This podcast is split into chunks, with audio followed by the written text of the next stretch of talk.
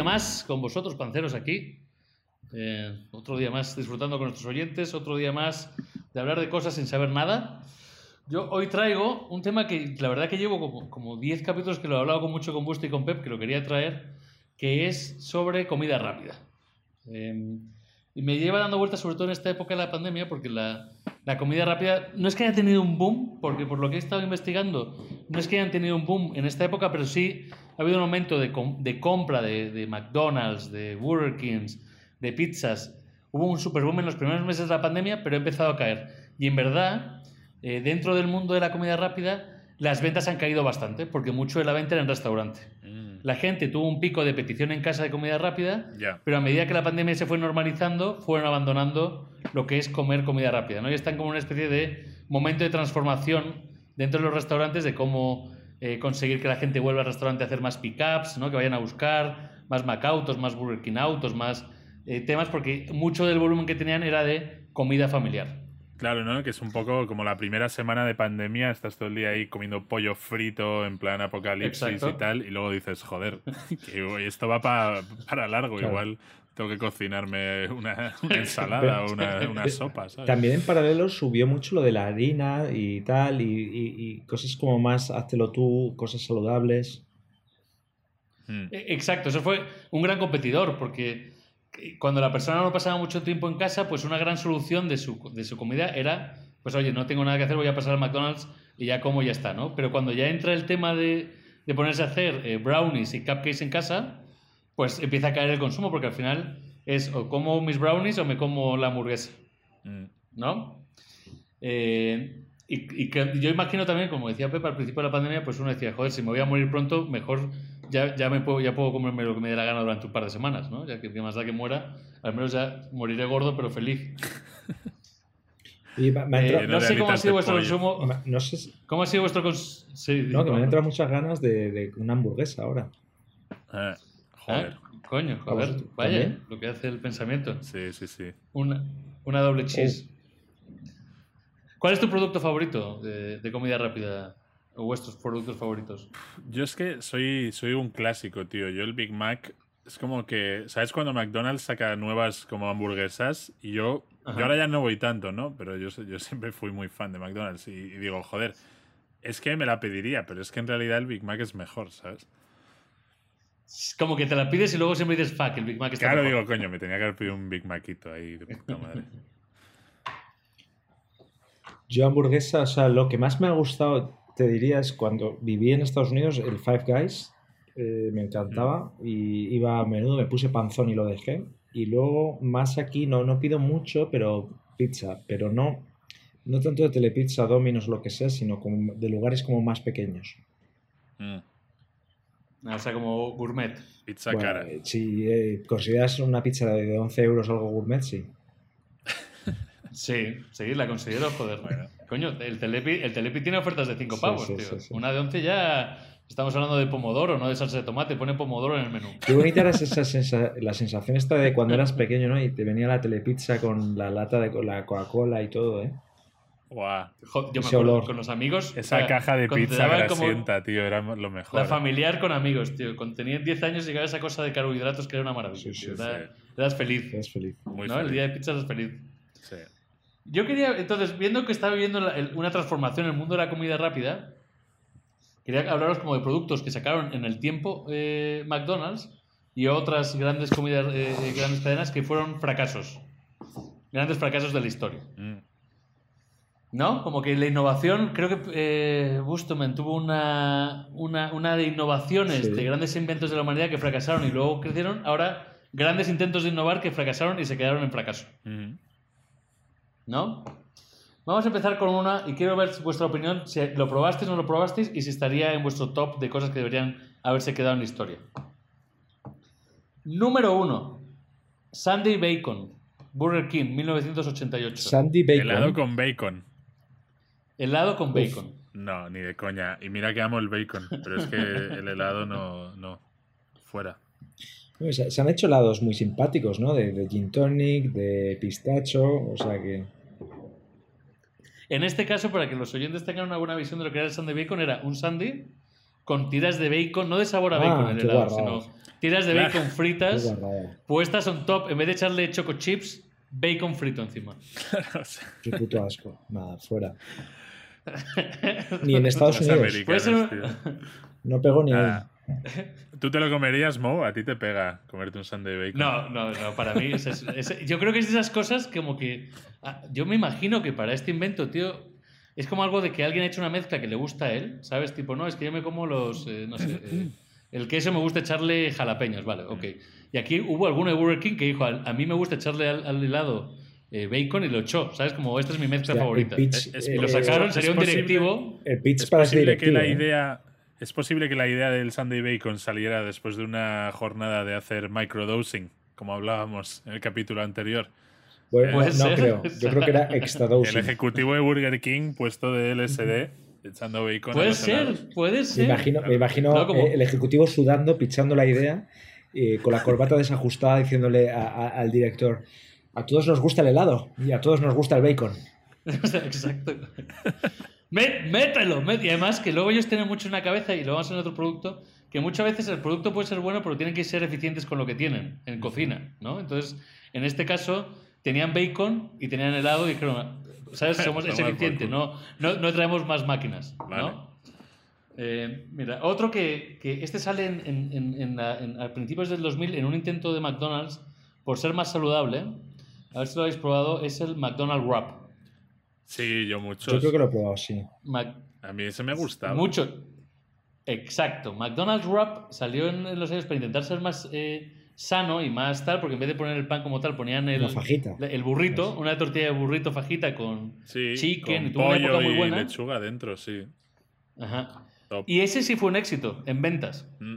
Sí, la gente consumió mucho McDonald's Wraps y sí a la gente le gustaba y sí funcionaba, pero era un, eh, muy ineficiente en cocina.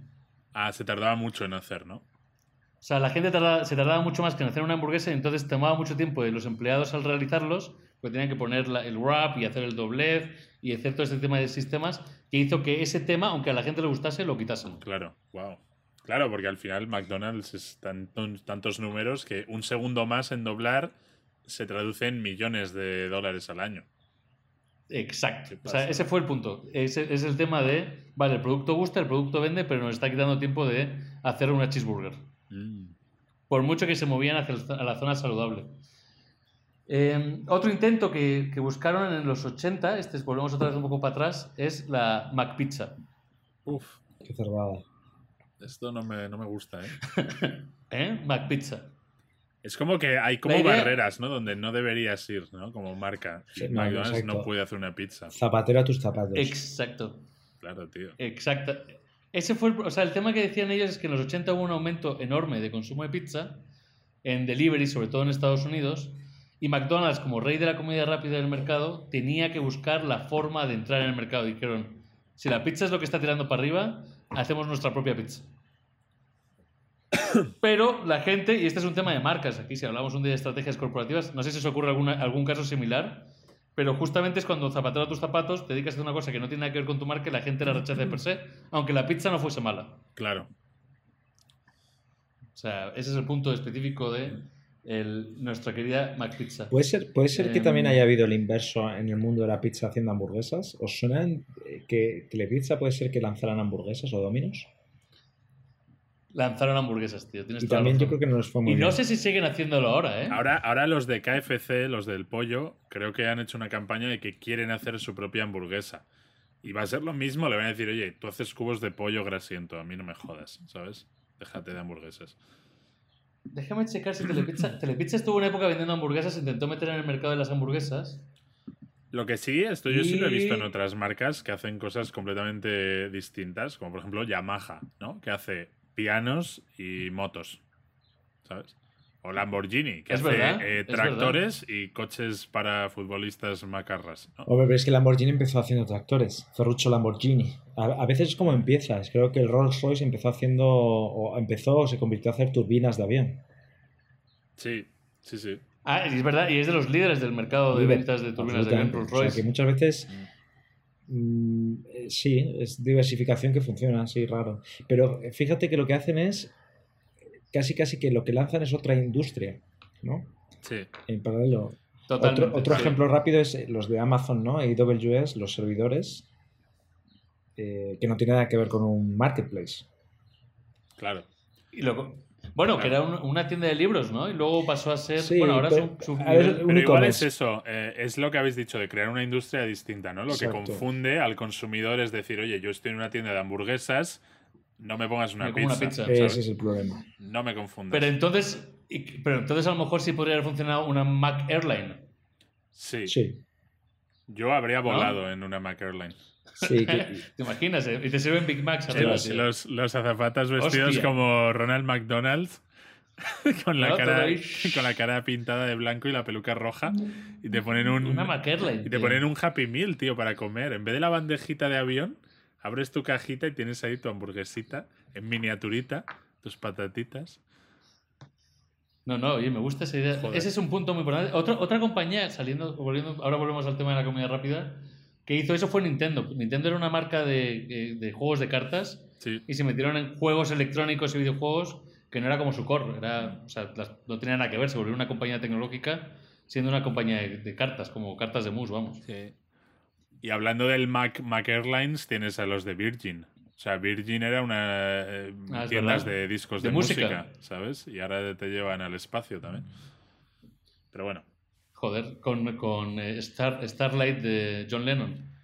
exacto. Pero ¿No? volvamos a la comida, que me está entrando hambre. Me gusta hablar de... En la búsqueda, ahora que estamos en el horario de cena y comida, eh, otro producto que intentaron ser, intentaron adelantarse en los 90, McDonald's intenta adelantarse a el movimiento vegetariano y crean la su McVegetarian, que era una McCajuna, que básicamente era una hamburguesa que lo que tenía en el medio era una piña asada.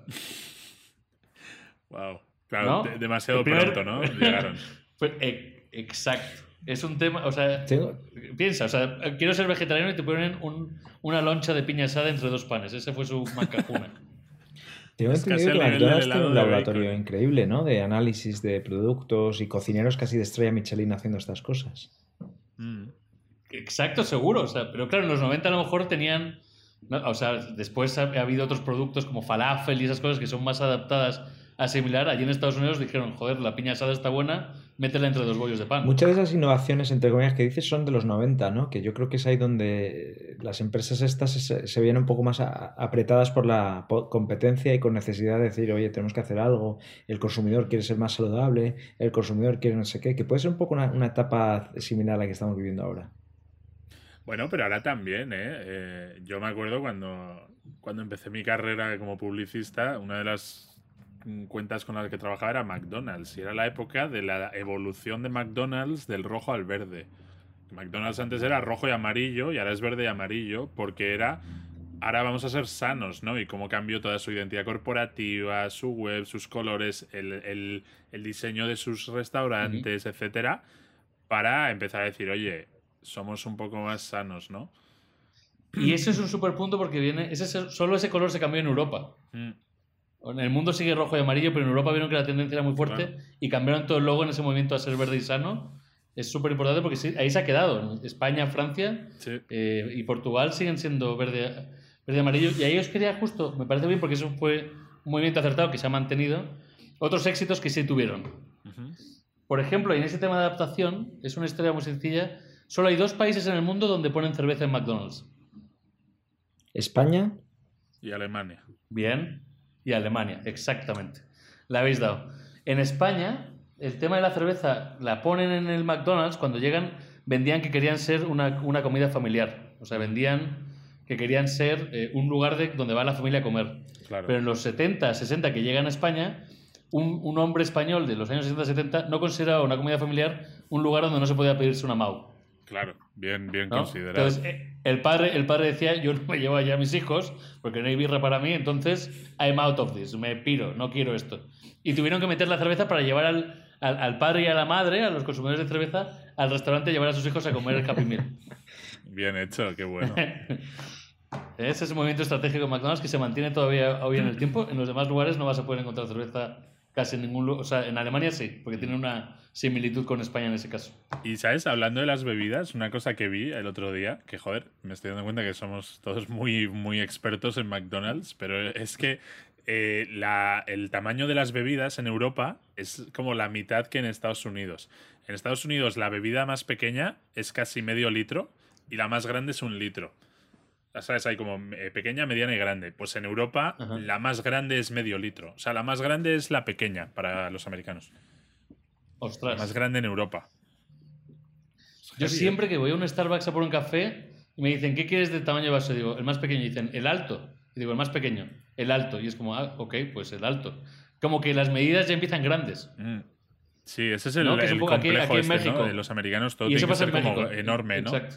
Pero es fuerte. ¿eh? ¿Quién- la diferencia de medio litro en, en el tamaño. No, enorme. O sea, Quiero el, el- el más pequeño. Ah, el, de, el, el, el, el- el bote familiar de dos litros. Sí, sí, el más pequeño. El bote familiar de dos litros. Sí, ese, ese. Me llevo el pequeño, joder. ¿No? Y te llevas todo tu... ya tu ves. este. Em, otro éxito, pero un éxito que fue cambiante, es el McRib. Mm. Hay mucha leyenda con el McRib. El McRib que nace... El McRib que nace porque eh, las vac- en Europa llega por las vacas locas. McDonald's en una época, no os acordáis, a finales Sí. de los 90, principios de 2000, vivíamos una época de las vacas locas, no sé, según la edad de nuestros oyentes, algunos lo conocerán y otros no, hubo una plaga, la- el COVID de 1999, era que las vacas se habían Sí. vuelto locas y la carne mataba, o sea, si comías carne inglesa era muerte casi asegurada verdad, y McDonald's tuvo que parar de vender vaca durante un tiempo y para suplirlo sacó McRib que está hecha a base de cerdo. Ah, es costilla de cerdo, vale. Es costillar de cerdo, un buen McRib. No sé si habéis probado, ¿os acordáis del McRib? Sí, mítica. Yo me suena que sí, ¿no? ¿Venía con una salsa barbacoa? Claro. Exacto. Vale, vale, vale. Costilla Sí, y, era, exacto. y era como la forma de un perrito caliente, era como alargado. ¿No? que es ah, exacto, un- uno alargado, que fue un éxito y a la gente le encantó y ahora están sacando en algunos mercados, ahora en México lo sacaron hace dos semanas, como han pasado 20 años del lanzamiento de McRib por primera vez que fue un éxito, lo están volviendo a sacar. Pero Como lo- lo- tú que nunca lo, Lo- probaste lo o tú que lo pero probaste, lo quitaron aquí está el McRib. después, o sea, se quitó porque ya pasó la crisis esta de las vacas locas y se quitó. Mm. Sí, pero han sabido un jugar que gustó. con la nostalgia, ¿no? Y a veces dicen, vuelve la McRib y la gente se vuelve loca. A mí, a mí me pasó con Rick and Morty, la serie de televisión, que había una, un capítulo que busca Rick la salsa Sichuan, que fue una salsa que sacaron en los 90 y nadie quería y él decía que era la mejor salsa jamás hecha. Y por la influencia de la serie de televisión, McDonald's sacó la salsa Sichuan ahora y se agotó en todos los mercados donde sacaron salsa Sichuan. Sí. Bien listos. La Sichuan sauce. Es que es verdad que estas empresas son capaces de crear iconos pop, ¿no? Al final. Y, y luego hay gente que son como, pues eso, nostálgicos, ¿no? Y van coleccionando esos productos descatalogados, ¿no? Esa comida fetiche. Exacto. Pero, y en ese punto del, del escano pop, en los últimos 20 años, y esto ya es para cerrar el tema, sí que ha habido éxitos en productos que cambiaron mucho y que son, son éxitos en España. No, creo que para nuestros oyentes de Latinoamérica, de Australia, de Nueva Zelanda, que tenemos un oyente, lo hemos visto hoy. Si eres tú el que nos escucha, por favor, mándanos un saludo, el de Nueva Zelanda. Eh, eh, que sí han sido éxitos de los últimos 20 años. Y estamos en el mundo de la pizza. A ver si sois capaces. Estas, estas cuatro pizzas que os voy a decir están entre el top 10 de pizzas vendidas en España. Que son pizzas de innovación de los últimos 20 años. Pues, A ver si podéis decirme alguna. Yo, te- yo voy a decir, Una- me lanzo la de Pizza Hut con borde lleno de queso. No. ¿No? En sabores, ¿eh? Una No, no que top. no me gusta, pero creo que pizza y kebab. Ah, Pizza de kebab está entre las top más vendidas de España. La número 7 es una innovación de los últimos 20 años. Pizza kebab está en el número 7. Los- Que es un invento muy similar a lo que sería lo que hablábamos como el Sunday Bacon. A ver, hay helado, hay bacon, ponlo junto, a la gente le va a gustar. A la gente le gusta la pizza, a la gente le gusta el kebab, ponlo junto, a la gente le va a gustar. Claro. hombre, salvando el dulce y el salado, pero. Pizza de tofu, algo así como de veganos. Pizza kebab, número 7. Pizza kebab. Hay una innovación que se hizo eh, en los últimos 20 años también y está en el número 2 de pizza más vendida en España. En los últimos 20 años. Es que es, es- Sí, 20 o 25 años. Claro, entonces todas las típicas no es. O sea, una pizza de la cuatro de piña. cuatro quesos, es. no. Eh, los- La piña y cuatro quesos están en el top 10, pero no está en la número 2. bueno, Pero dinos. esas no son, no son innovaciones, joder, eso es de toda la vida. Es que yo creo que esta, yo creo que esta para Pepe es de toda la vida, porque yo, yo me, me da mi que para Pepe es de sus favoritas. Joder. Hostia. eh, Porque le gusta esa mezcla. A mí me parece una, una cosa que nunca me acaba de gustar. es algo como con carne picada. Sí, ahí vas, ahí vas. Carne ahí picada tienes. y picante y Jalapeños. barbacoa. Y... Barbacoa, la pizza Ah, barbacoa. ¿esa? Innovación de los 125 Pero años. barbacoa sí. está Claro, La número 2 mejor. más vendida. Oye, me, me conoces, ¿eh? te pega mucho. Yo creo que siempre que has comprado una pizza congelada viene la de barbacoa en uno de los Hostia, paquetes. tío. Está ¿Sabes? clarísimo. Sí, sí, sí, sí. Qué Pizza bueno. barbacoa número 2, o sea, que es una salsa que en verdad no, no es de la pizza, O sea, ¿sabes? dices como, que es bueno, la, la- la- barbacoa la número 2, o sea, la, más ven- la segunda más vendida de España en los últimos Sí. 20-25 años. Vale, vale. Eh, no, este en el último año de pizzas más vendidas, la número 2 es la pizza barbacoa. Muy bien. Pero es una innovación que salió hace 20 años, en los últimos 20 años, o sea, no existía como tal. Yo justo, ¿sabéis? La número... Sí. Ah, no, dime, dime. Dale, dale, dale. No, pues que justo este fin de me pasó que, que fui a McDonald's, llevaba sin ir bastante tiempo, y fui ahí con mi señora, paramos en un Macauto, ¿no? Pico que volvíamos de comprar algo y tienes prisa. Y joder, tenían un producto que era buenísimo y que lo habían quitado de circulación de España y había vuelto. Y a mí se me, me hizo ilusión. Y digo, joder, me lo voy a pedir. ¿Cuál es? La tarta de manzana. Ah, hostia. Que es como. ¿La quitaron o qué? Que es como, como un rectángulo calentito, crujiente, y dentro tiene trozos de manzana y canela. Como caliente y, y viscoso, ¿no? O sea, es la hostia, tío, vale un euro. Y lo habían quitado, tío, de España. Y yo era fan. Y claro. yo, yo creo que hay que ser muy fan para dice, pedirte postre McDonald's, ¿eh? Total. Y claro, y me dice mi mujer, joder, pero ¿y por qué estás tan emocionado? Y digo, pues porque nunca sabes cuándo, cuándo lo van a ¿Cuándo va volver a quitar, ¿no? Entonces, eh, si lo ves que hay- si lo ves que, que está, tienes que aprovechar la, la oportunidad. Porque nunca sabes cuándo te quitarán la- el pastel de manzana. En, en, eh, para mí el pastel de manzana es el típico postre que se pedían los padres cuando estabas de pequeño y decías, ¿por qué comen esto? Y está muy bueno. Joder, es brutal. O sea, ahora hay una edad de que te gusta el pastel de manzana en el McDonald's, es que eres mayor. Sí, sí. Em, Y os dejo con, os dejo con un último éxito para ya cerrar esto de innovaciones y, nostalgias, para que vayáis pensando en vuestra nostalgia. Pizza número 5 más vendida de España, otra innovación en salsa de pizzas. Esto es España solo, ¿eh? eh, salsa rosa. No. No, eso es muy raro. ¿Algo relacionado con el jamón serrano? Jamón serrano, no. no, no. Esas adaptaciones no, no acaban de funcionar tan bien como yo esperaba cuando vi. la Salsa carbonara, pizza carbonara.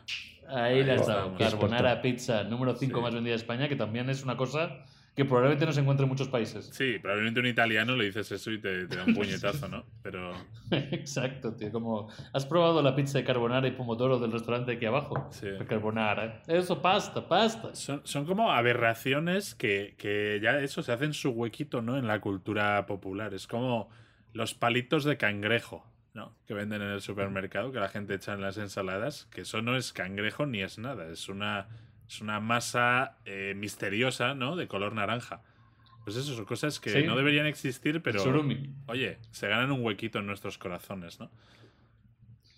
Exacto. Y con ese huequito de corazón, cuidarlo mucho, cuidar vuestro corazón, pero si estáis bien sanos y tal, de vez en cuando echaros una, una, una invención, ayudar a las innovaciones. Todos los restaurantes necesitan ayuda, compra donde sea. Hubo una campaña muy buena de Burger King ahora por la pandemia que decía, compra aquí o compra en cualquier otro, me da igual, pero compra porque nos estamos hundiendo. Cuidaros el corazón, innovar, eh, recordar cuál es el, producto que más nostalgia echáis de menos en cualquiera de estos lugares después de esta charla. Y un fuerte abrazo de Panthers.